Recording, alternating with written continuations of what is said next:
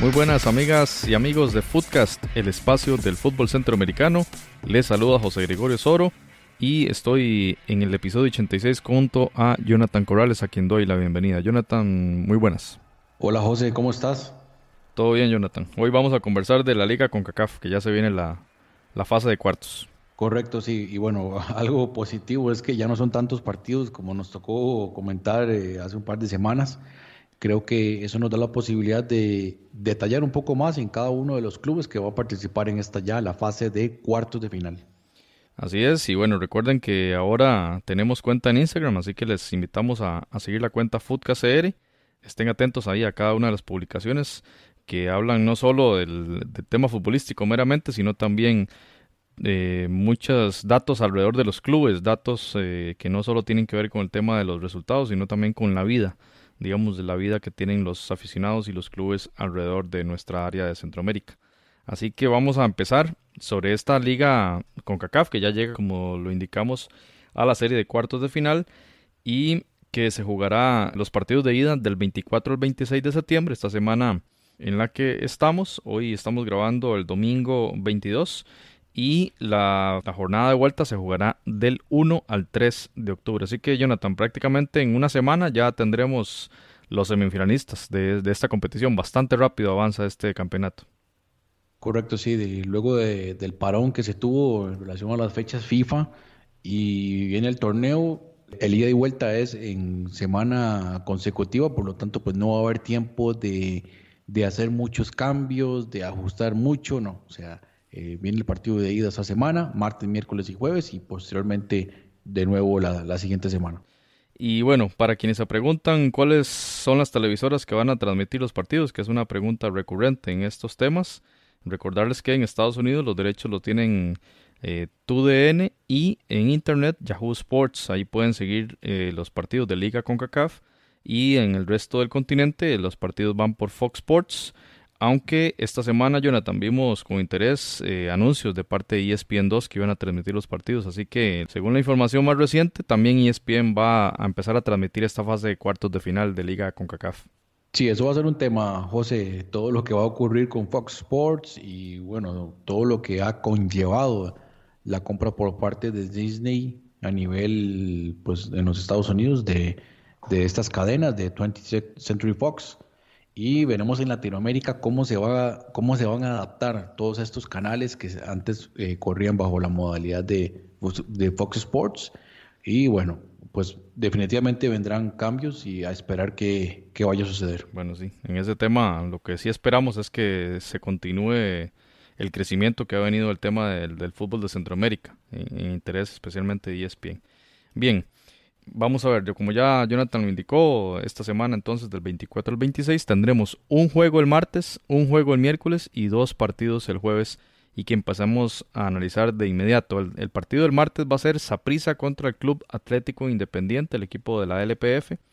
8 de la noche, día 24 de septiembre. Este partido en la Cueva del Monstruo, en el Ricardo Saprissa, que bueno, imaginamos trepidante en función de los resultados que han obtenido estos equipos en esta competición y del tipo de fútbol que, se plantea. Eh, vamos a repasar un momento cómo vienen, cómo llegan estos equipos, porque recordemos que la fecha de octavos de final, la fecha de vuelta, cerró prácticamente la última semana de agosto. Así que, ¿cuál es el, rendimiento que han tenido los equipos en septiembre? Bueno, el Deportivo Saprissa ha jugado cinco partidos por campeonato local en Costa Rica y lleva cuatro victorias y un empate. Así que un rendimiento bastante bueno del Deportivo Saprissa, incluyendo una goleada 6 a 0 en calidad de visitante contra el equipo de Grecia.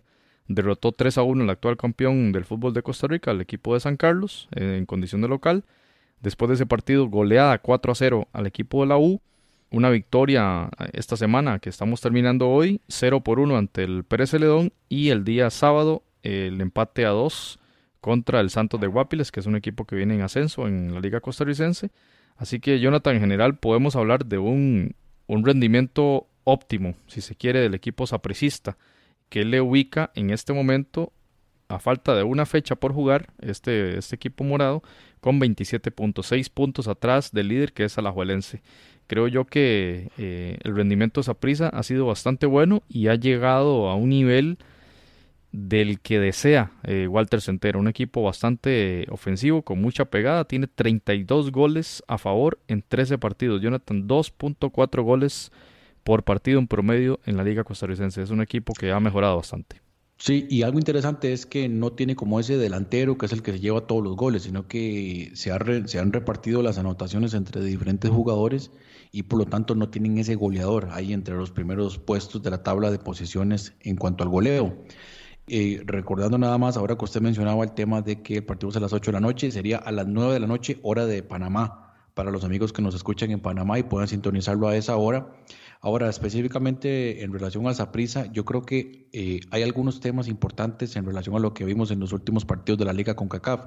Uno es, por ejemplo, la llegada de David Ramírez, porque la ausencia de Manfredo Ugalde no solamente pues deja, digamos, ese espacio el delantero, sino que ya era algo que mencionábamos, que a Zaprisa le hacía falta a un delantero, porque si bien es cierto, Manfredo Ugalde venía en, un gran rendimiento y es un muchacho que, pues por lo menos así a priori, está haciendo bien las cosas y, pareciera que tiene un, futuro promisorio, pues era muy difícil que pudiera sostener los dos torneos con solamente un delantero y menos un delantero de, de, de tan corta edad. Ahora, la incorporación de David Ramírez me pareció excelente eh, es un jugador con experiencia, un jugador de, calidad, digamos que ya Saprissa sabe muy bien lo, que puede esperar de él y ha encajado bien. Supongo eh, que sería un, jugador a tomar en cuenta, o más bien, sería un jugador titular en este partido contra el CAI. Y lo otro es, si bien es cierto, Saprissa se ha aprovechado del mal rendimiento de equipos como Grecia, que definitivamente no está haciendo bueno, iba a decir que no está haciendo nada, está haciendo muy poco en el campeonato nacional, el mismo la Universidad de Costa Rica, bueno, universitarios, también jugando muy mal, Pérez Celedón ni para qué, San Carlos viene dando tumbos y por lo tanto esos resultados podían ser un poco engañosos. O sea, no le estoy restando méritos, no quiero caer en esa, en esa parte. Por supuesto que tiene sus méritos, porque si usted va a enfrentar un equipo que no está a su nivel, pues lo lógico sería que que se golee, que sea contundente. Y eso es lo que ha sido Saprissa, al menos en los últimos encuentros. Ahora, el pasado fin de semana, en el partido que disputó el, sábado contra el Santos de Guapiles, Walter Centeno se guardó algunas armas y no sé si eso le pudo perjudicar en el rendimiento, además de que venía a disputar un partido jueves contra Pérez León de visita, que gana 0-1 Luego este partido el sábado me pareció un poco ingrato por parte de los, de los rivales haber planteado estos eh, partidos en, esos, en esas fechas. Pero bueno, ahí probablemente hace, hace falta un poco más de coordinación con la UNAFUT y televisoras. Eh, a lo que iba es, Walter Centeno se guarda algunas piezas contra el Santos de Guapiles y creo que eso le, le deteriora demasiado el rendimiento, porque Santos jugó muy bien y perfectamente se pudo haber llevado la victoria del Ricardo Zaprisa. Pero como decíamos, el hecho de haberse confiado un poquito contra un equipo como Santos, que viene haciendo muy bien las cosas, perfectamente le pudo haber salido más caro. Y se repite lo que hemos visto contra otros equipos que le juegan, digamos, de presión alta al equipo sapricista, que es la pérdida de balón atrás, que ha sido un tema recurrente y no ha sabido corregirlo Walter Centeno y, y, y en la práctica los jugadores que, en cancha, ¿verdad? Que es un tema que cuando llegan equipos de mayor jerarquía podrían aprovechar. El tema, como usted lo indica, es que Grecia o Pérez Celedón, el mismo San Carlos, no aprovecharon cuando hacían presión y lograban algún error forzado de parte de la defensa sapricista, no lograban concretar los balones. Pero si, si pensamos en el CAI que va a tener ahí a Fajardo y a Mark Brownie, que podrían ser jugadores que puedan llevar más peligro y tal vez aprovechar más esto. Creo que será un factor clave ese sector eh, defensivo sapricista y especialmente el juego de salida, ¿verdad? Que, que suele representar los equipos de Walter Centeno. Vamos a ver cuánto bien, digamos, pueden ejecutar estas acciones de, de salida del equipo del Pate y si la presión del equipo rival puede tener efecto. Jonathan, creo yo que es un elemento importante para el tema del CAI, ¿verdad? Este tema de la salida del Deportivo Saprissa. Sí, por ejemplo, lo que hizo el Santos de Guapiles ahora el sábado. Eh, usted veía la salida, por ejemplo, de Alexander Robinson el Santos de Guapiles básicamente decía, ok, Robinson, tenga la bola usted ahí, no nos interesa. Tenga la bola ahí. Nosotros estamos marcando a la gente que genera el fútbol, que son Michael Barrantes, eh, Marvin Angulo, jugadores ya, de, eh, el mismo eh, Randall Leal, jugadores ya, digamos, de segunda o tercera línea de la liga de, del Deportivo Saprissa. ¿Y por qué? Porque sabe que al final de cuentas, si jugadores como, como David, jugadores como, como Roy Miller no encuentran el pase, lo que van a terminar haciendo es un balón largo que finalmente va a ser muy difícil que alguien como Randall Leal, como el mismo David Ramírez, pueda ganarla por alto. Entonces, eso es una estrategia que al Santos de Guapiles le funcionó bastante bien y creería que son ese, ese tipo de elementos que el CAI podría utilizar perfectamente. Así es, Jonathan. Y bueno, ¿cómo llegó el Saprisa a esta ronda? Pues recordemos que estuvo en la ronda preliminar, donde goleó 6 a 2 al Belmopan Bandits, 3 a 1 en ambos juegos. Y en octavos eh, venció al Águila, ya un rival de mayor jerarquía. Y recordemos que el 2 a 0 en el Ricardo Saprisa, que pudo haber sido un 4, un 5 a 0, le resultó bastante barato al Águila. Pero en el Cuscatlán la historia fue muy, muy complicada para el Saprisa, que pierde un 0 por 1 y apenas pasó con un 2 a 1. Esa, fue la forma en que llegó el Saprisa hasta esta ronda, con lo cual tiene dos goles en promedio por partido. Jonathan, muy diferente al 2.4 que tienen en el campeonato nacional. Y eso considerando que tuvo el Belmopan Bandits, ¿verdad? Entonces, eh, sí, el rendimiento, obviamente, en ofensiva fue inferior en comparación con el campeonato local, pero obviamente, si pensamos que el CAI tiene mayor jerarquía que muchos de los equipos que especialmente el Bermopan, ¿verdad? Que fue el que disputó eh, esa serie preliminar contra Saprissa, podríamos eh, vislumbrar una serie mucho más pareja en la cual Saprissa quizá deba aprovechar mucho mejor su condición de local. Creo yo que contra el Águila el aprendizaje del Saprissa fue que la casa no la aprovecharon como debieron haberlo hecho. No por el funcionamiento del equipo, que fue avasallador. Recordemos esos primeros 20 minutos de juego tuvieron cuatro opciones clarísimas o más de goles, pero al final termina apenas un 2 a 0.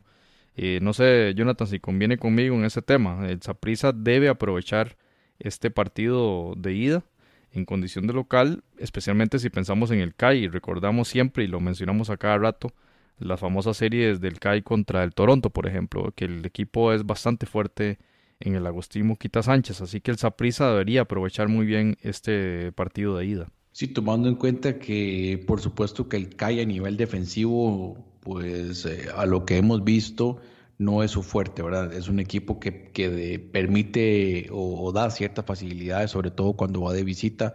y ya lo vimos cuando el equipo del CAI eh, fue a, a, jugar contra, contra el equipo este de Surinam, contra el Robin Hood.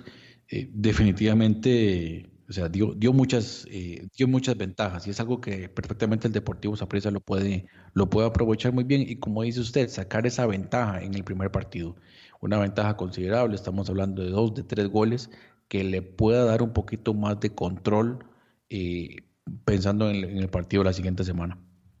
Así es, y hablando del CAI, bueno, en este momento el CAI se encuentra en la segunda posición de la Liga Panameña de Fútbol únicamente un punto atrás del San Francisco, que es el líder con 18, así que el CAI tiene 17, ha anotado 10 goles en 9 juegos, así que 1.1 goles por partido, un rendimiento me parece a mí eh, insuficiente de cara a esta serie contra el Saprissa, digamos el, rendimiento en ofensiva en el torneo local no ha sido el óptimo para el equipo eh, panameño que en los últimos cuatro partidos ha tenido tres victorias y un empate. Viene un, con un buen rendimiento, eso sí, en, términos de resultados.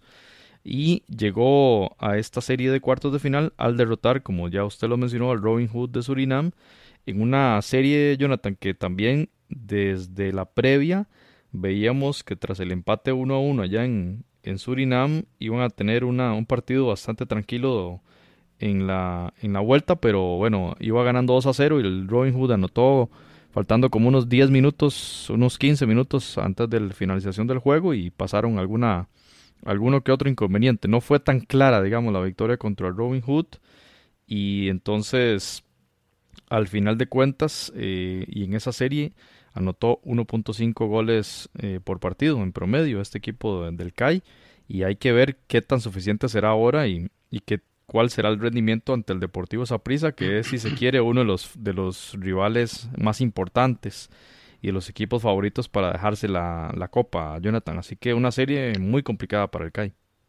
Sí, y yo estoy visualizando que eh, el técnico, el técnico Fran Perlo va a utilizar un 4-5-1 en este partido de, de, de ida para, para enfrentar a esa prisa. Es decir, se va, va a sacrificar a uno de los dos delanteros para meter un hombre más en el medio campo y poder sostener un poquito más el, el, partido. Ahora, no sé si vale la pena empezar a, destacar algunos de los, de los jugadores o de, los, de las armas que pueda traer el, el, el CAI, por ejemplo. Jorman Aguilar, que es, es, un, es un jugador de 25 años que pues ha venido sonando incluso para dejar el CAI, estaba casi hecho su contratación en, en Honduras con el Real España de, de, Hernán Medford y al final se cayó la, la, negociación. Un delantero pues importante anotó dos goles el fin de semana y por lo cual llega en un buen estado de forma. Por supuesto, hablar de, de alguien que aquí pues hemos mencionado en, muchas ocasiones, Omar Brown, Omar Brownie, que bueno, fue titular el, fin de semana. Pienso que puede ser el jugador que, sacrifique que sacrifique Fran Perlo, pero bueno, hay que esperar a, ver qué vaya, va a suceder. Y en la delantera esperaría que eh, fuera titular José Fajardo. Ahora hay que ver cómo, cómo, cómo va a suceder esto porque Jorman Aguilar llega en buen estado de forma.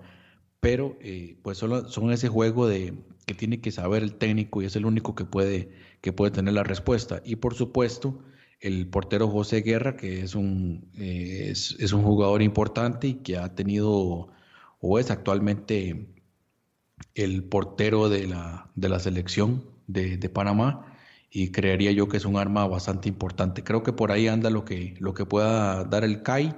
Creo que control a nivel defensivo y ver eh, cómo golpear de contragolpe con la velocidad que pueda tener eh, los delanteros. Jonathan, y considerando los datos de Liga con CACAF, yo diría que entonces jugaría con Fajardo delantero. Pero bueno, al final es una determinación del, del entrenador si es con Aguilar, que es el que viene más, digamos, en mejor ritmo, o si es con Fajardo, que anotó en ambos juegos contra Robin Hood. Y lo de José Guerra me recuerda lo de Benji Villalobos del Águila, ¿verdad? Que tuvo un rendimiento muy, muy impresionante en el juego en el Ricardo Saprissa y fue el que mantuvo con vida al equipo del Águila para, en esa serie para esperar una victoria, una remontada en el Cuscatlán. Creo que José Guerra va a ser muy importante en este partido, Jonathan. Debe serlo, eh, considerando que uno imagina un juego en el cual Saprissa va a irse con todo para lograr tratar de, sacar una ventaja importante. Y cuando hablamos de una ventaja importante, 13 goles, creo yo, eh, mínimo, ¿verdad?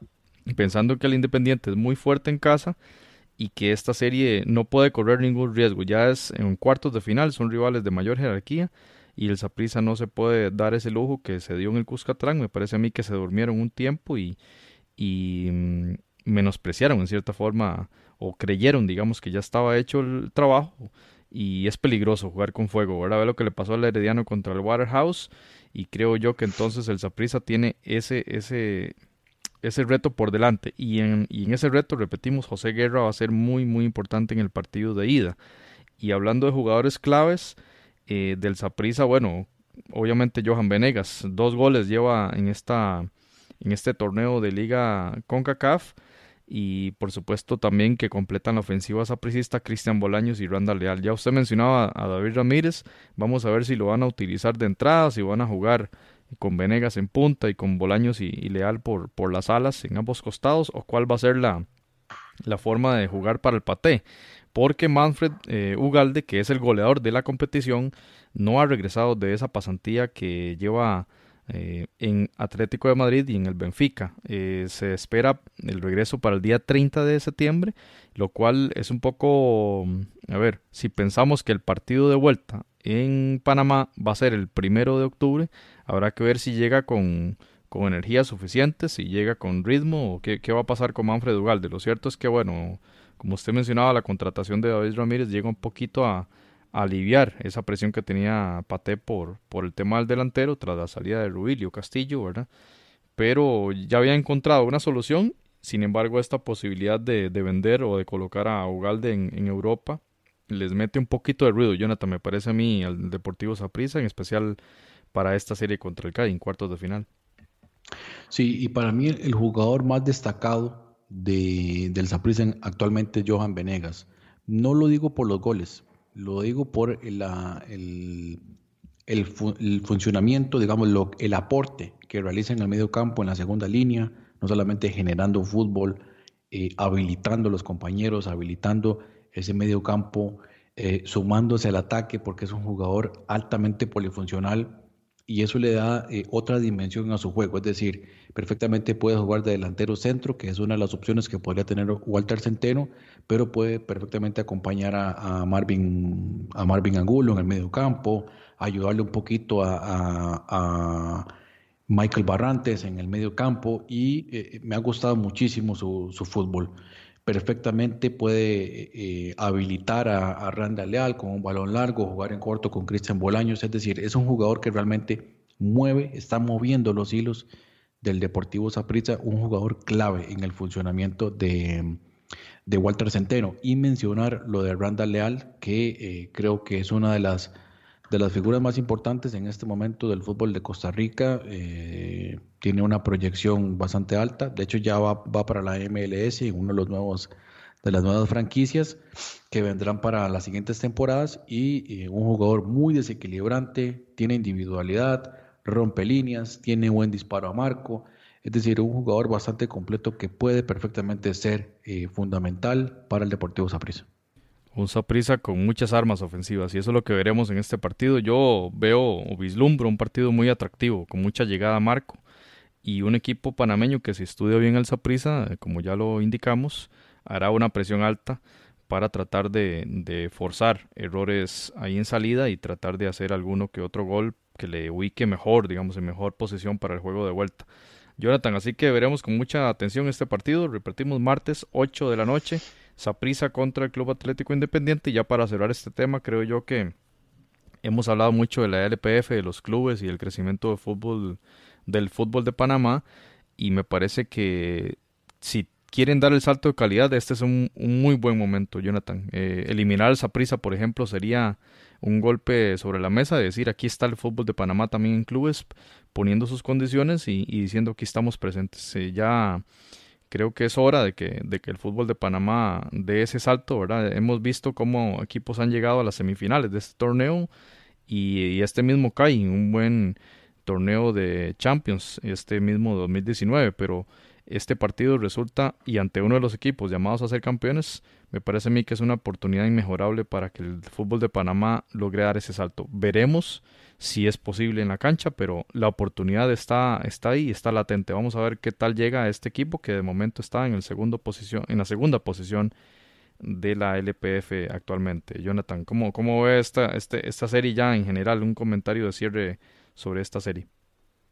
Bueno, yo veo favorito al Deportivo Saprissa. Me parece que el CAI, si bien es cierto, es un equipo fuerte en Panamá y, y perfectamente le puede hacer daño al Saprissa creo que eh, el, equipo morado podría sacar una ventaja importante en la ida y, tener un poquito más de margen de maniobra, un poquito de, colchón para, para, manejarlo en el Moquita Sánchez y, yo vería al Saprissa pasando por el CAI.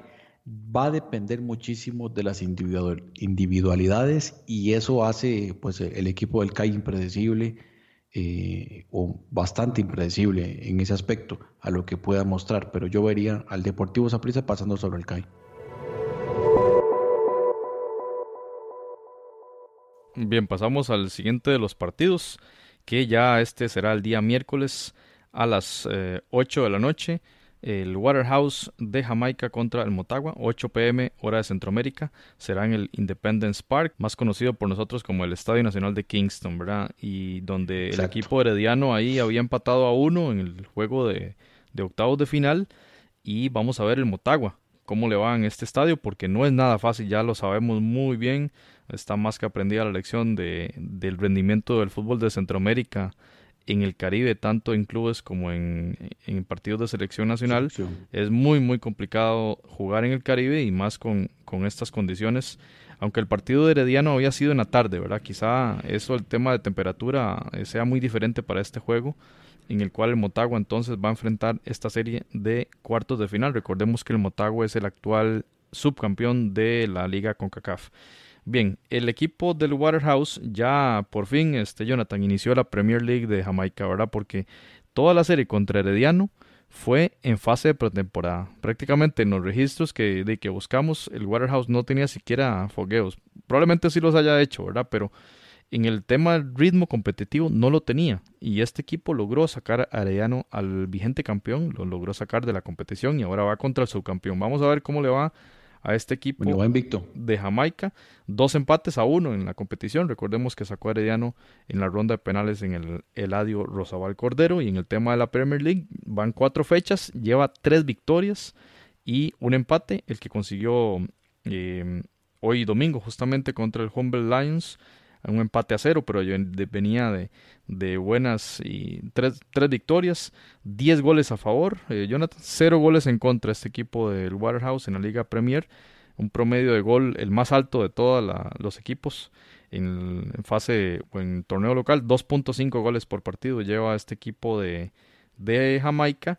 Vamos a ver el rendimiento que tiene en, en CONCACAF, porque recordemos, como ya lo indicamos, dos empates a uno, así que un gol por juego en Liga CONCACAF y todo en incógnita, incógnita, como siempre, los equipos del Caribe, ya lo hemos hablado, y recordamos de esa serie contra Herediano al, al jugador Colorado Murray, ese mediocampista de 28 años, que anotó un golazo contra Heredia en Costa Rica y que en estos cuatro partidos de la Premier League de Jamaica lleva tres goles ya.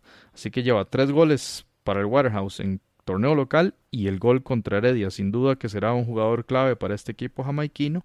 Y por otra parte, Stephen David Williams, otro centrocampista de 28 años, que es el goleador de este equipo en torneo local, lleva cuatro goles y fue el que dio la asistencia al jugador Fletcher en el partido de ida en Jamaica, así que es un jugador también muy importante al que hay que tener en cuenta. Y podríamos añadir eh, también allí al jugador Chambers, que fue el portero que recordamos porque hizo muy buenas tapadas contra Herediano, pero también el tema del, de que se lesionaba por cada remate a Marco que le hacía el Herediano. Así que es un jugador ahí también clave porque, bueno, cuando se dedicó a jugar fútbol lo hizo bastante bien, Jonathan. Es muy impredecible el Waterhouse porque, bueno, bien es cierto, ya, ya, lo decíamos, está invicto en la Liga CONCACAF, está invicto en la Premier League eh, jamaiquina, pero viendo el rendimiento ya sea, siendo totalmente honestos, el partido contra Herediano fue eh, un monólogo del Herediano y definitivamente tuvieron o tuvo mucha suerte. El, el, Waterhouse mucho tiene que ver con lo que hizo King Chambers y por supuesto la sorpresa del gol de, de Colorado Murray. Y en el partido de día de nuevo, un error de Herediano en los primeros minutos hace que ya el partido vaya condicionado. Y esas son las situaciones que el Motagua debe prestar atención, sobre todo a balón parado. Un equipo como el, como el Waterhouse eh, va a ser muy complicado balón parado por la fortaleza física, por las condiciones que tiene. Y, y, todos esos factores hacen que el equipo sea muy peligroso en ese aspecto. Ahora, el Motagua a mí me deja, a veces me deja ciertas dudas porque era absolutamente superior al Managua y le costó para mí demasiado vencer al equipo de Nicaragua, cuando eh, era una situación para haber manejado distinto, ¿verdad? Para haber tenido incluso un poquito más de, tranquilidad em, para manejar el encuentro. Y, ahí es donde, donde tal vez me deja ciertas dudas de lo que pueda ocurrir en ese partido de ida. Sin embargo, eh, nuevamente el Motagua es ampliamente favorito para pasar de ronda. Y el rendimiento en la liga local así lo manifiesta, ¿verdad? De los últimos cinco partidos, cinco victorias para el equipo de Tegucigalpa. Muy bien ahí luego de ese, eh, de ese empate contra el Managua en San Pedro Sula. Recordemos que este equipo va a jugar también en San Pedro Sula nuevamente y jugará sin público. Esa es una de las condicionantes eh, que le dio CONCACAF tras aquellos lamentables hechos en el clásico contra el Olimpia eh, por liga local.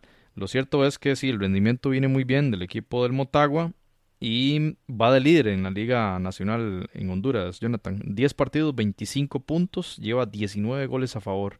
Es decir, 1.9 goles por partido, un rendimiento bastante importante en un torneo, si se quiere, de los más importantes del área. Así que el Motagua viene bien fuerte. Creo yo que en función de estos datos, ha mejorado muchísimo respecto al, Motagua, que superó al, al, Managua FC en la fase de octavos. Y justamente en esa fase de octavos, que recordemos apenas quedó 3 a 2 en el global, bastante apretado, bastante ajustado ese resultado y, en función de eso apenas 1.5 goles por partido contra el, equipo del Managua. Ya veremos cómo le va contra el Waterhouse, que retomando su comentario, sí, el Waterhouse tuvo muchísima suerte, especialmente en el juego de ida, de, vuelta, perdón, sumado a una ineficacia goleadora o a una, digamos, desaprovechamiento constante de, de, opciones de gol que generó Heredia bastantes veces en el, en el marco de Chambers, pero que desaprovechó de prácticamente todas las opciones, ¿verdad? Y vamos a ver el Motagua.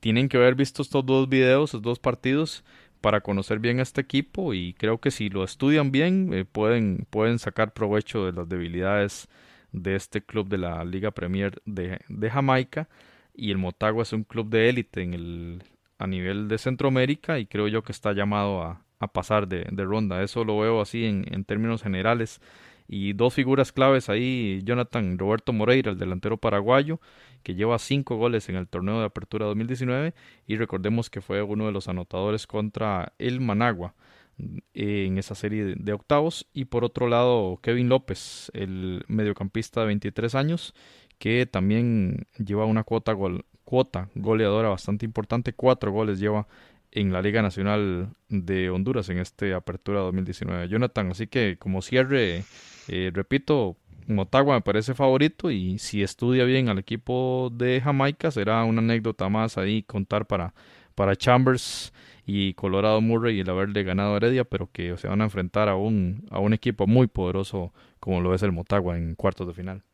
Sí, así es. Y qué, qué interesante lo de lo de el equipo del Motagua porque eh, es un equipo que yo lo digo que es como esos eh, líderes silenciosos, porque tal vez no, es, no tiene aquel goleador es que todo el mundo le tiene miedo, aquel jugador súper desequilibrante, sino ese equipo más bien eh, muy equilibrado, sobre todo a nivel defensivo. Usted ve un jugador como Daniel Maldonado, que ya está haciendo sus primeras armas con la selección nacional, muy bueno a nivel, a nivel defensivo, joven, tiene grandes, gran proyección a nivel nacional y por supuesto internacional y, eso lo hace, como, como lo veníamos diciendo, muy equilibrado.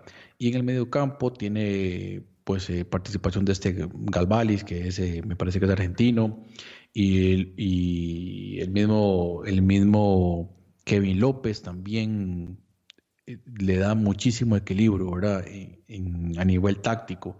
Y lo que aporte el paraguayo Moreira, que pues si bien es cierto ya tiene sus 32 años, pero son de esos delanteros que te cumplen.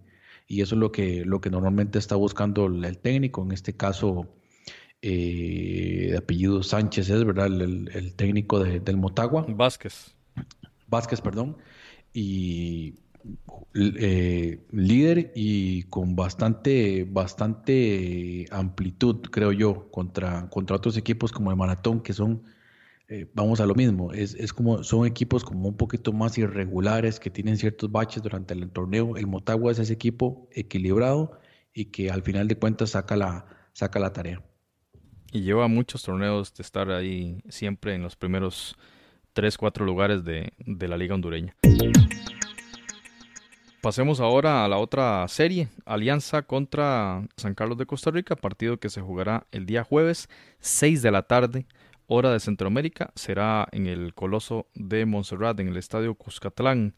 Este majestuoso escenario que recibirá al campeón de Costa Rica en una serie bastante importante y, creo yo un partido histórico para San Carlos. Cada vez que juega San Carlos en este campeonato decíamos, decíamos es un partido histórico porque lo, lo es. O sea, un equipo que acaba de ser campeón por primera vez en su historia en, en Liga de Primera División y ahora se enfrenta con una competición internacional, superó al Santa Tecla y llega a una fase de cuartos contra un club muy grande de El Salvador y de Centroamérica, a un equipo que ha ganado la Liga de Campeones de CONCACAF y a un equipo que en este momento es el más importante, es el líder actual del torneo salvadoreño con 23 puntos en 11 fechas, lleva 18 goles a favor, es decir, 1.6 goles por partido de un club muy importante. Los últimos 5 juegos, Jonathan, tres victorias, un empate y una derrota, justamente la que tuvo en esta fecha del día 22 de septiembre y el, la última derrota antes de esta fue contra el Tauro, justamente en el partido de vuelta de, de, octavos. Un equipo muy importante del Salvador, un equipo que es la columna vertebral de la, de la selección salvadoreña, una selección que ya hemos hablado en, en Foodcast, que, que, está ahí sosteniendo el sexto lugar en, en, el ranking y que está clasificando la hexagonal. Y este equipo Alianza es el que sostiene esa selección. Eh, ya, lo, ya lo indicamos en la media cancha, especialmente es el, el, fuerte de la Alianza y el fuerte de la Selecta. ahora Entonces es un partido muy interesante con contra un equipo novato en estas ligas internacionales como el San Carlos y el Alianza eh, me parece un, un, reto muy grande para el equipo sancarleño. ¿Y cómo llegó la Alianza hasta esta ronda? Recordemos que la Alianza, al igual que el Saprissa, tuvo que jugar ronda preliminar, pero jugó contra los monjes del San Francisco, el equipo de la LPF, superó, lo superó bastante bien, 6 a 1, dando cuenta de, ese poderío y de esa jerarquía que tiene la Alianza FC. Y luego se enfrentó a otro equipo de Panamá, esta vez en octavos de final, y fue el equipo del Tauro, al cual derrotó 2 a 1.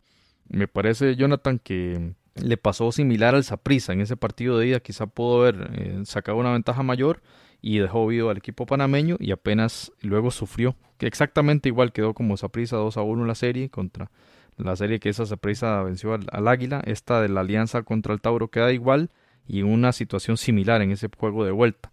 Vamos a ver ahora qué, qué va a pasar con el Alianza San Carlos, que justamente la Alianza en las dos fases anteriores arrancó en casa y esta serie también arrancará en casa. Entonces ya conocen bien la competición, ya conocen bien qué es lo que deben hacer y llevan dos goles en promedio por partido en estos cuatro juegos que han disputado. Se trata de un equipo muy importante del área centroamericana, Jonathan. Sí, por supuesto, y creo yo que uno de los favoritos para llegar a la final. Eh, ya lo, lo, hemos comentado ampliamente el por qué y, y, lo que ha venido realizando en los últimos torneos a nivel internacional. Y sin embargo, en, en este, particularmente en esta liga con CACAF, eh, ha empezado a mostrar ciertos fallos, curiosamente, porque lo veíamos contra el Tauro, el partido de ida fue, o sea, absolutamente superior, sin ningún tipo de dudas, pero me parece que empieza a confiarse en la ida al Tauro, donde lo, donde lo complicó. En la Liga Nacional viene bastante bien, sin embargo, ha tenido ya algunos partidos muy complicados, por ejemplo, contra el Isidro Metapán, le costó muchísimo. Recuerdo también un partido que disputó contra el, el, limeño que, que, en su momento estuvo ahí en los primeros lugares. Eh, ya, ya se cayó, ¿verdad? De la, de la primera posición, pero, pero no ha sido ese equipo contundente de, otras, de otros torneos. Eh, como decíamos, si bien es cierto, está, va de primer lugar, tiene una cantidad de goles importante ahí entre los primeros puestos de goleo creo que no ha sido ese equipo contundente de otras de otras de otros torneos. Y qué más decir que este fin de semana pierde contra el vencedor uno de las sorpresas de, de la liga salvadoreña de esta temporada y 2 a 0 de visita por lo cual le permite todavía mantenerse en la primera posición por supuesto por esa diferencia de goles que tiene pero ya te pone o, muestra ciertas falencias. Y sobre todo, eh, a mí me sorprende mucho, por ejemplo, ver cómo ha decaído el rendimiento de algunos jugadores, por ejemplo, de Oscar Serén, que, que, en otro momento pues era un jugador absolutamente determinante en el equipo y ya, ya en este momento pues no, no lo es, ¿verdad? Y de hecho el fin de semana eh, pues el, el técnico Wilson Gutiérrez se guarda algunas fichas, por ejemplo Jonathan Jiménez, lateral izquierdo, no participó hay que ver si lo hará contra, contra San Carlos y pues ahí te pone, te pone un poco en perspectiva si fue que también el equipo del, del, de la Alianza se confió en esta visita contra, contra el vencedor. Eh, lo he comentado, por ejemplo, con nuestro amigo Pablo, yo le decía, yo veo a la Alianza muy superior, lo veo muy superior contra San Carlos, él me dice, no lo veo tan así, creo que la Alianza ya empieza a tener ciertos fallos o está, o está pasando por un momento de la temporada tal vez que no es el mejor, vamos a ver, para ponerlo de, de, esta manera. Pero hombre por hombre me parece que llega un poquito mejor el Alianza, un poquito mejor el rendimiento, y eso es lo que me hace pensar de que ese partido de ida, el Alianza perfectamente puede sacar la victoria. Sí, bueno, aprovechar para saludar a nuestro compañero Pablo, con quien discutíamos ahí sobre los jugadores clave y hablábamos, eh, bueno, él nos comentaba especialmente que la columna vertebral la, la componen Rafael García, ¿verdad? ese portero uruguayo de 29 años, Iván Mancía, ese defensor central, y Marvin Monterrosa, el capitán mediocampista, tiene 28 años y que lleva un gol en esta Liga CONCACAF 2019 y además de estas tres figuras podemos añadir a Narciso Orellana, que también es un mediocampista, este sí es un mediocampista más con, labores defensivas de 24 años. Recordemos que Monterrosa y Orellana están en la selecta, es muy importante mencionarlo porque también es, eh, como ya lo dijimos, eh, la columna vertebral de la selección.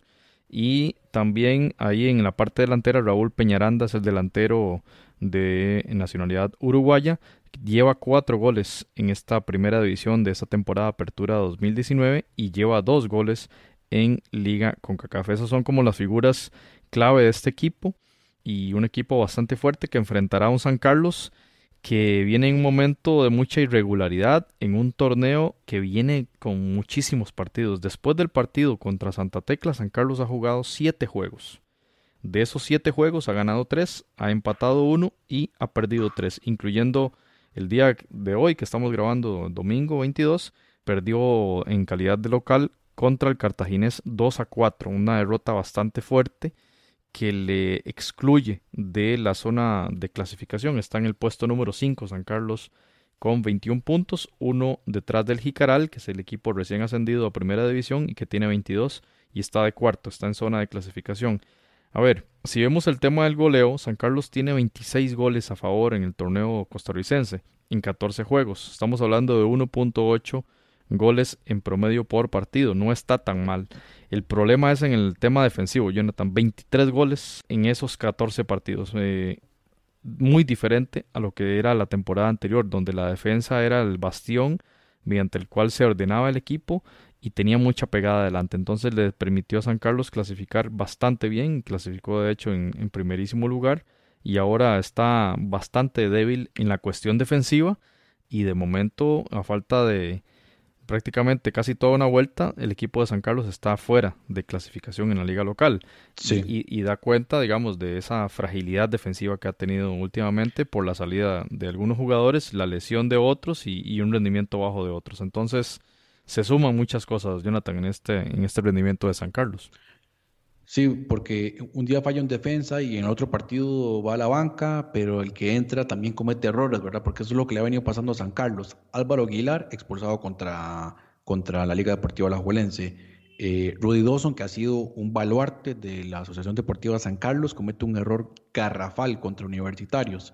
Y en el partido hoy contra Cartago eh, es el Chiqui Pérez, que pues el, Chiqui Pérez es un buen defensa, pero me parece que él no da esa seguridad que tenía, por ejemplo, un jugador como, como, como Aarón, ¿verdad? Aarón Salazar. Eh, Aarón Salazar, que si bien es cierto, era joven o es un jugador de, de, pues todavía joven, le daba una seguridad tremenda y se acompañaba muy bien con Ruidoso. Y esa, esa dupla defensiva es lo que creo que le ha carecido a, a, San Carlos. Ahora, hay que ver cuáles son los cambios que va a tener Luis Marín para este partido, viendo el rendimiento de San Carlos y con las lesiones, porque se suma la lesión de Marvin Obando, hoy sale lesionado también José David Sánchez, no sé cómo va a acoplar la, eh, San Carlos o, Luis Marín para este partido de ida.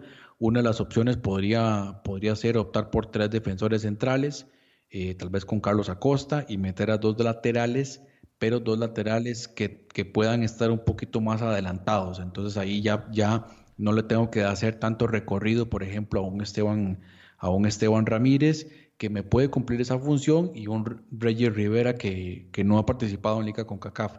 Creo que tal vez por ahí, por ahí pueda ser una de las opciones, aunque Luis Marín eh, ese sistema prácticamente no lo ha utilizado, eh, por lo menos de, inicio en, los partidos. Y creo, como bien usted lo dice, eh, que ahí es donde ha venido San Carlos con mayores problemas, que lo hemos, lo hemos mencionado ya en este, en este podcast, que ahí es donde han tenido las mayores, las mayores carencias. Y hemos resaltado de Marín eh, un estratega que modifica el, diseño táctico en función de los objetivos inmediatos. Recordemos que contra Santa Tecla tuvo un juego si se quiere más conservador en ambas, eh, en ambos partidos y eh, eso se ve en, el tema del goleo, cero goles a favor. Entonces el equipo de San Carlos tuvo, digamos, un rendimiento en ofensiva muy débil que no es consecuente con lo que ha mostrado en torneo local. En el torneo local, Marín ha jugado a veces hasta con tres, incluyendo, si va perdiendo, mete un cuarto delantero.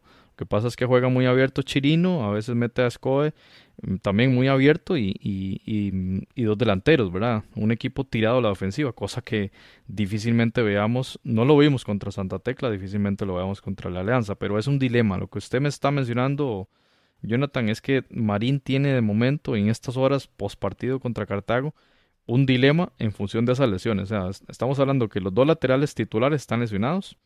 Reggie Rivera, que jugó hoy contra Cartago, apenas esos son los, los primeros minutos que ven el torneo. Ha muy poco, sí. Entonces viene eh, apenas eh, tomando ritmo y, y, se enfrenta dentro de cuatro días a uno de los rivales más fuertes del área de Centroamérica. Entonces, Marín tiene todo un dilema eh, em, por delante. Y si juega con tres centrales, como usted lo acaba de sugerir, son los tres centrales que han tenido errores, errores gruesos que han costado puntos. Entonces, eh, se ve complejo el, panorama para el equipo de San Carlos. Y tras de eso, Álvaro Saborio también sale con molestias, eh, jugador importantísimo. Y otro, otro tema más que pone a pensar entonces a lo que, a lo que va a hacer San Carlos, que viaja a El Salvador el miércoles. Entonces va a estar muy poco tiempo, ¿verdad? En, El Salvador. En jugadores claves, bueno, para mí está muy claro. Rachid Chirino, delantero de 18 años, jugador desequilibrante, lo vimos ahí en el partido de vuelta contra Santa Tecla, cuando entró de cambio, generó bastante, los pocos minutos que tuvo, generó peligro ahí por, por la banda izquierda, tiene buen dribbling y, tiene profundidad. Es, es importante, recordemos el discurso de Marín cuando decía en el juego de ida, allá en las delicias que el equipo le faltó mucha profundidad, cosa que fue lo, lo que verdaderamente leyó y lo, lo, dijo en conferencia de prensa. Trató de corregirlo Marín en el juego de vuelta y lo hizo con, Randy, con Rachid Chirino. Creemos que es el jugador clave para este, para este partido. Ha jugado muchísimos minutos. Vamos a ver cómo va a llegar físicamente, ¿verdad? Por ejemplo, hoy entiendo que disputó todo el juego y es un jugador desequilibrante. Vamos a ver si la apuesta va a ser por Chirino todavía en función de esa lesión de Saborío que, que, está incierta la participación de este jugador, eh, todavía con más razón, ¿verdad? El otro jugador que me parece a mí clave es Esteban Ramírez, Jonathan, y lo digo por el tema de actitud. Eh, Esteban Ramírez contra el Santa Tecla en la vuelta fue un baluarte del equipo. Y en el partido, en los últimos partidos de campeonato local, es el que se ve que corre más. 32 años tiene, es mediocampista, pero uno lo ve por todo lado. Realmente es un jugador así como, como Cristian Bolaños en el Saprisa, ¿verdad? Usted lo nota en cualquier lugar de la cancha y en fase defensiva usted lo ve como, como un central y en fase ofensiva lo ve, lo ve cerca del área tratando de, de, hacer un remate de media distancia porque es muy bueno en esta, en esta fase ofensiva y, y con buena pegada, especialmente en tiros libres. Creo yo que el equipo de San Carlos tiene que aferrarse a la experiencia y Esteban Ramírez es un líder, un líder natural. Vamos a ver qué tanto ejerce su liderazgo hoy que el equipo, digámoslo con todas las de ley, está en una semicrisis o una crisis deportiva, si se quiere, porque llega al partido más importante de su historia con, con algunos, eh, con varios problemas que ya hemos citado en este podcast. Sí, porque es el momento clave de la temporada para San Carlos o para Luis Marín. Los objetivos planteados al inicio de temporada, que es clasificar a la Liga de Campeones de CONCACAF. Entonces, llegando a ese momento clave de la temporada, San Carlos viene mal físicamente por las lesiones y también eh, eh, generando algún tipo de ventajas a nivel defensivo y ahí es donde tal vez le puede salir caro. Y coincido con lo que usted eh, comentaba acerca de Esteban Ramírez. San Carlos es fuerte por las bandas y mucho de eso se, se debe a lo que aporta un jugador como Esteban Ramírez. José, y leyendo, o bueno, escuchando las conferencias de prensa de ambos entrenadores, tanto de Wilson Gutiérrez como de Luis Marín, pareciera como si se hubiesen puesto de acuerdo en el comentario. Ambos exactamente lo mismo. Es el peor partido que hemos, que hemos jugado en la temporada. Así, así textualmente se lo pongo. Y por lo tanto, pues me pareció curioso, ¿verdad? Ese, ese, esos comentarios de los técnicos. Veremos qué tanto este rendimiento en el último juego se ve reflejado en el partido de cuartos de final. Yo diría que puede que sea un borrón y cuenta nueva, ¿verdad? Estos campeonatos que son se juegan distinto al torneo local, donde se rastran patrones, donde se rastran también sanciones y demás. Aquí es otra cosa. Vamos a ver qué tal qué tal les va a ambos equipos en este partido en el Custatlán. Seguiremos con mucha atención entonces el devenir de, este, de esta serie entre el Alianza Fútbol Club y la Asociación Deportiva San Carlos. Muy bien, pasamos al último de los juegos que vamos a analizar eh, en este episodio 86 de Footcast, el espacio del fútbol centroamericano, y es la serie entre el Olimpia y Comunicaciones. Será el jueves 26 a las 8 de la noche. Recordemos que este partido será en San Pedro Sula. Nuevamente, al igual que el partido del Motagua, será sin público tras la sanción que emitió la CONCACAF, que ya eh, estuvieron, digamos, sufriendo los equipos de Honduras en la fase de octavos. Se repite ahora también en fase de cuartos. Y de entrada, Jonathan dos clubes grandes del área centroamericana es quizá la, la serie más atractiva en, en, si vemos los nombres, ¿verdad? Creo yo que de entrada dos grandes, dos campeones, dos equipos eh, de los más ganadores del área centroamericana chocan un choque de gigantes del área en cuartos de final, un partido muy atractivo, Olimpia Comunicaciones, Jonathan. Sí, definitivamente el partido que genera un poquito más de, rivalidad, tal vez a nivel histórico, de lo, de lo que es el área centroamericana. Eh, una situación lamentable va a ser el tema del público, el partido a puertas cerradas en el Estadio Olímpico Metropolitano de San Pedro Sula, y, y por lo tanto esa ventaja que eventualmente debería tener Olimpia jugando como local, se reduce un poco y ahí es donde eh, un equipo como el Comunicaciones perfectamente podría sacar algún tipo de, de ventaja o utilizar eso a su favor. El tema del público. Ahora bien, del Comunicaciones, ¿qué podríamos decir para empezar por el visitante? Pues es, un equipo que viene eh, dando ciertas ventajas en la liga. Eh, en la liga guatemalteca, aunque lo comentábamos extra micrófonos, el problema es usted ve la tabla de posesiones, va de quinto.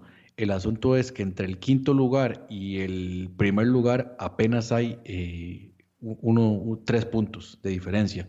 Entonces, fecha a fecha, las posiciones cambian demasiado. El partido, el, campeonato está muy reñido en este momento, lo que es municipal, Coba Imperial, Antigua, Guastatoya, Comunicaciones, incluso el mismo Chelajú perfectamente puede meterse ahí entre las primeras posiciones.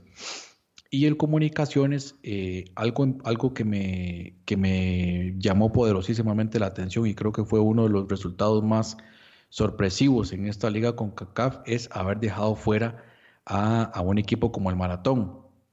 Porque en el partido de ida, en el estadio, en el Doroteo Guamuch Flores, eh, la victoria del Comunicaciones, eh, bueno, hacía pensar de que de que a pesar de la derrota, el partido del maratón no había sido tan malo y que perfectamente podía sacar la serie de visita, eh, perdón, en casa, pero el Comunicaciones da la sorpresa con una actuación defensiva, me parece sobresaliente.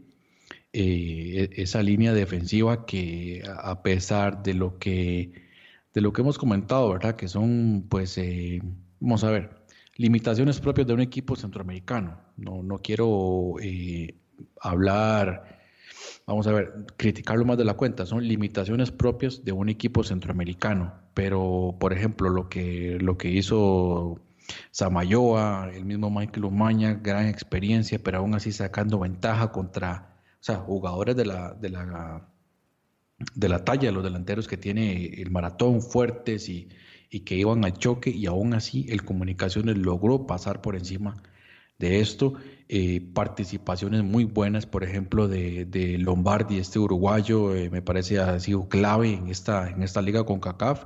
Si bien es cierto, se perdió el, partido el partido contra, contra el Guastatoya por sanción, pero eh, es, un jugador fundamental, ¿verdad?, en este equipo de comunicaciones.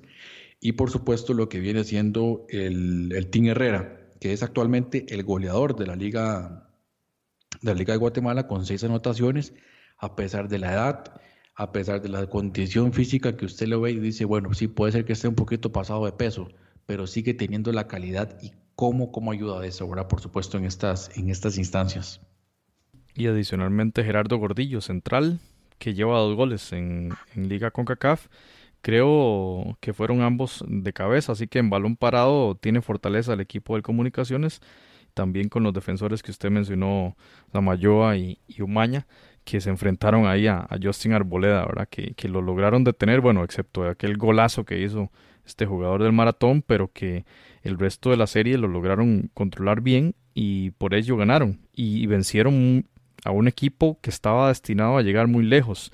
Luego se enfrentaron al Guastatoya, un rival recientemente, un clásico, digámoslo así, en el fútbol chapín, y, y también lograron pasar por encima del Guastatoya y ahora contra uno de los más fuertes, el primer campeón de la liga CONCACAF y uno de los llamados a dejarse esta edición 2019. Así que el Comunicaciones viene fuerte Pensamos que ha, pasado por un camino de espinas en esta competición y lo ha superado. Lo ha superado hasta ahora. Ya veremos cómo, cómo llega a enfrentar al Olimpia y creo yo que es un equipo fuerte y tiene con qué pelearle al equipo blanco, al equipo hondureño que llega en una eh, en un momento de los últimos cinco juegos lleva dos victorias, un empate y dos derrotas, así que también cierta irregularidad tras aquella victoria contundente 4-1 eh, a finales de agosto contra el Forge, luego de aquel partido de ida donde habían perdido.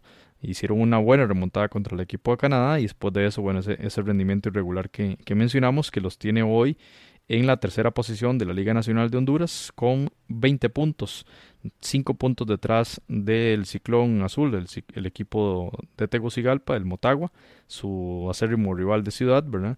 Eh, está en tercera posición entonces el Olimpia con 17 eh, goles a favor en 10 partidos, es decir, 1.7 goles por juego. Creo yo que es un, es un número bastante bueno. Vamos a ver cómo le resulta en términos de eh, esta serie contra el Comunicaciones, que tiene una defensa férrea, como ya usted, Jonathan, lo, lo mencionaba. En Liga CONCACAF, bueno, la única serie que ha, disputado el Olimpia fue esa contra el Forge y que en promedio son dos goles por partido. Vamos a ver contra Comunicaciones cómo está. Y pensando en, en las figuras clave, Benguche, que usted lo ha mencionado reiteradas veces acá en el podcast, Jonathan, un jugador joven, 23 años, lleva cuatro goles en el, en el torneo local y que mm, no sé si jugó con, con, la selección ahora en los amistosos, pero que es un jugador fuerte, como el, el, típico biotipo del delantero hondureño, ¿verdad? Un jugador fuerte. Anotó, de, hecho. De mucho peligro, anotó. Brian Bekeles y Elmer Guiti.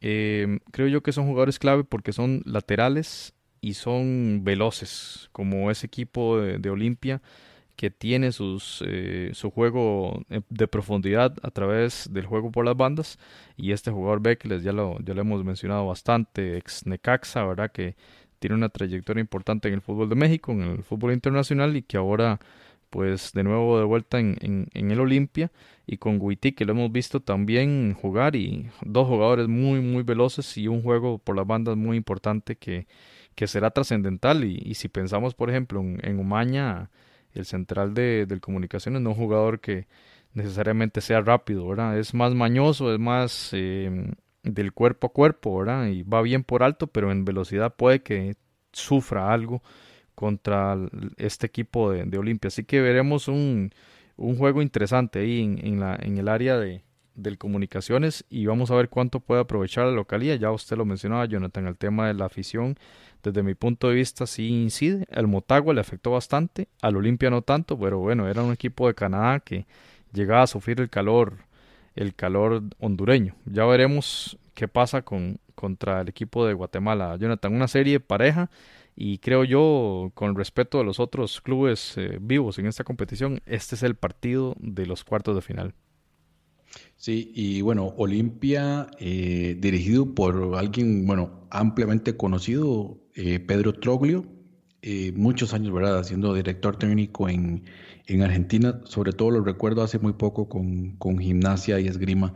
Pero bueno, ahora en esta aventura por el fútbol, por el fútbol catracho, ¿verdad? Me, me parece incluso un poco, un poco extraño que esté, que esté dirigiendo por allá, pero bueno, le ha ido, vamos a ver, ha tenido ciertos altibajos. Curiosamente, ha perdido dos veces en esta temporada y los dos contra el Platense, ¿verdad? Ese ha sido el, el dolor de cabeza para el equipo del Olimpia y, en ambas ocasiones por el mismo resultado de, dos goles contra uno.